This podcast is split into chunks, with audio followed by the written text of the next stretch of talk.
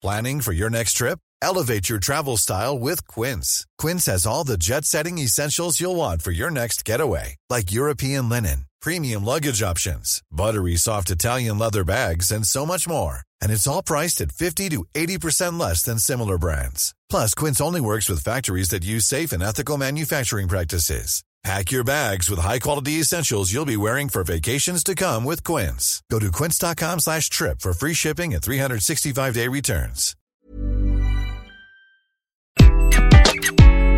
Bonjour, aujourd'hui je vais vous expliquer pourquoi la bienveillance en entreprise s'est enfin imposée. Je suis Gaël Châtelain-Berry, bienvenue sur mon podcast Happy Work, le podcast francophone le plus écouté sur le bien-être au travail. Happy Work, c'est une quotidienne même pendant l'été, donc n'hésitez surtout pas à vous abonner pour être tenu au courant de tous les nouveaux épisodes. Le 1er mars 2016, je publiais sur LinkedIn un article qui allait littéralement changer ma vie. Son titre, Le management par la bienveillance l'avenir du management. Dans cet article, je posais les bases d'un concept que je venais d'inventer, le management bienveillant et la bienveillance en entreprise.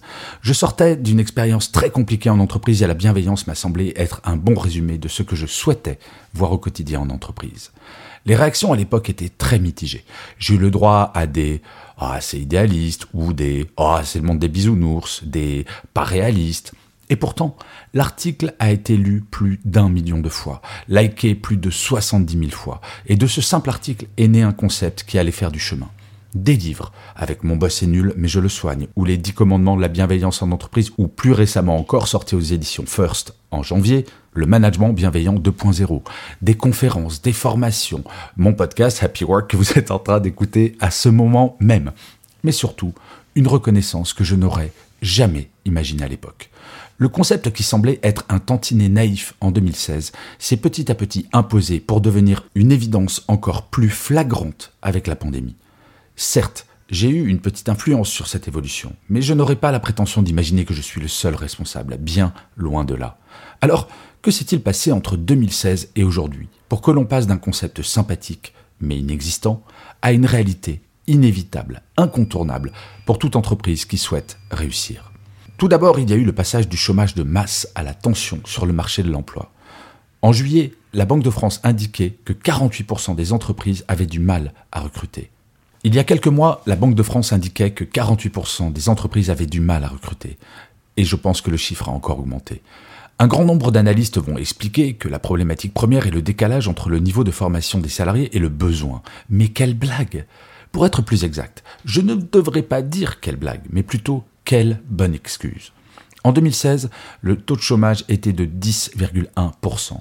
Fin 2022, nous sommes en dessous des 8% selon l'INSEE. Et la tendance est clairement baissière pour les mois à venir. Depuis des années, certains secteurs d'activité ont du mal à recruter. Les développeurs informatiques, les comptables, les serveurs et les métiers liés à la restauration et l'hôtellerie. Question de formation uniquement? Non, clairement non. Les talents qui ont de plus en plus le choix entre plusieurs propositions d'emploi vont choisir les entreprises qui leur proposent le plus de confort professionnel.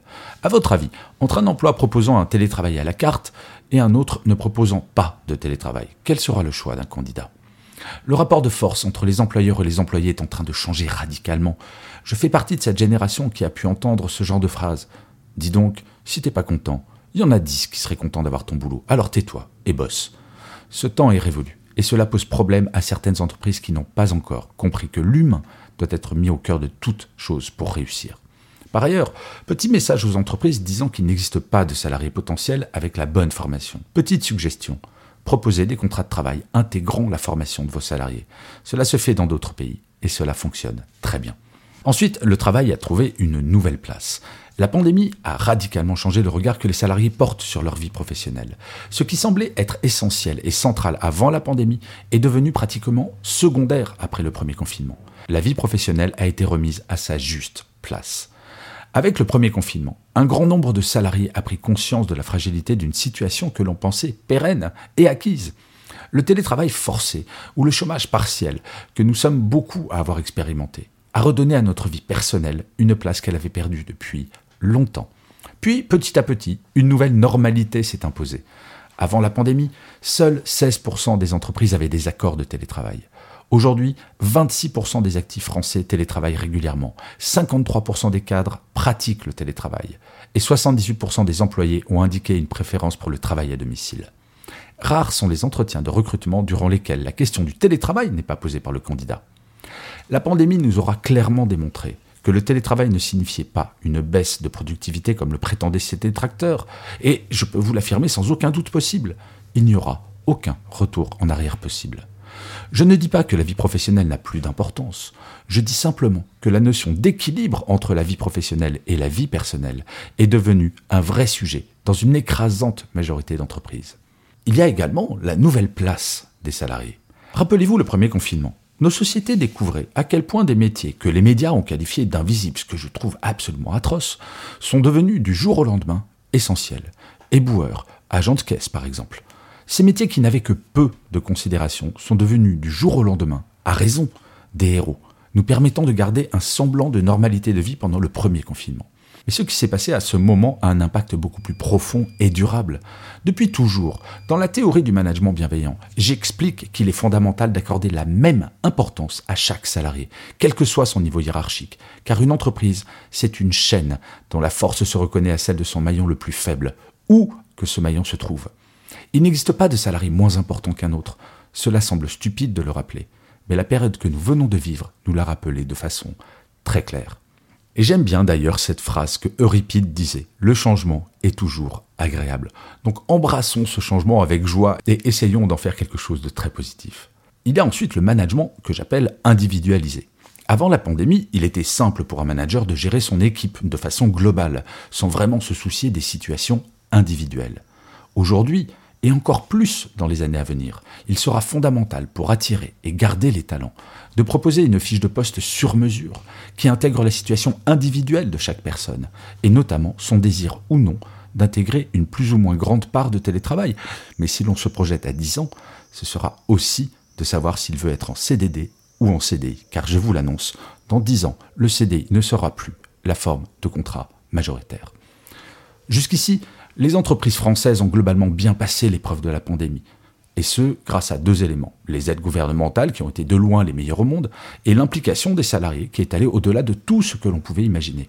Oui, les entreprises, petites ou grandes, doivent énormément à leurs salariés, qui ont su rester impliqués malgré la situation anxiogène dans laquelle ils se trouvaient. Pensez que ces mêmes salariés n'attendent pas une bienveillance accrue dans une période qui est tout de même beaucoup plus sereine, ce serait se tromper lourdement. Les entreprises qui ne feront pas le pari de la bienveillance, notamment dans leur mode de management, du fait de l'embellie sur le marché de l'emploi, vont petit à petit voir leurs meilleurs éléments partir pour des horizons plus cléments.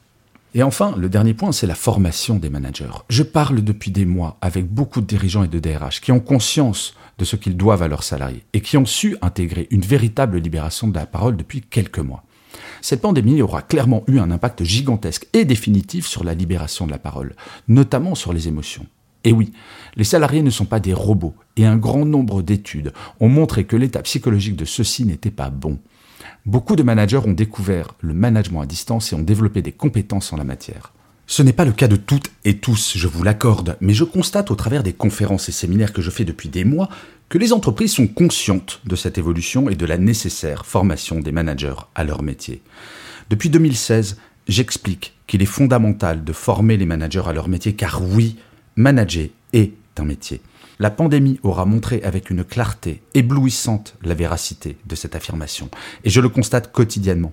La tendance n'est pas prête à s'inverser. Il y a six ans, j'avais conscience que le concept de manager bienveillant était une sorte d'ovni dans un monde qui valorisait plus la dureté que l'empathie managériale. Aujourd'hui, je ne prétends pas que le combat est gagné, bien sûr. En effet, il y a un élément qui est complexe à gérer, la résistance au changement. Ce n'est pas une pandémie qui changera le comportement qu'un manager a depuis 20 ou 30 ans du jour au lendemain. Par contre, ce dont je suis convaincu, c'est que l'exigence de bienveillance dont feront preuve les salariés de façon croissante et claire aura un impact sur le mode de management tel que nous le connaissions grâce à un super pouvoir que chaque salarié a, démissionner.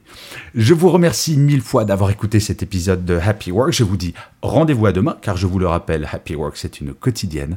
Mais d'ici là, plus que jamais, prenez soin de vous. Salut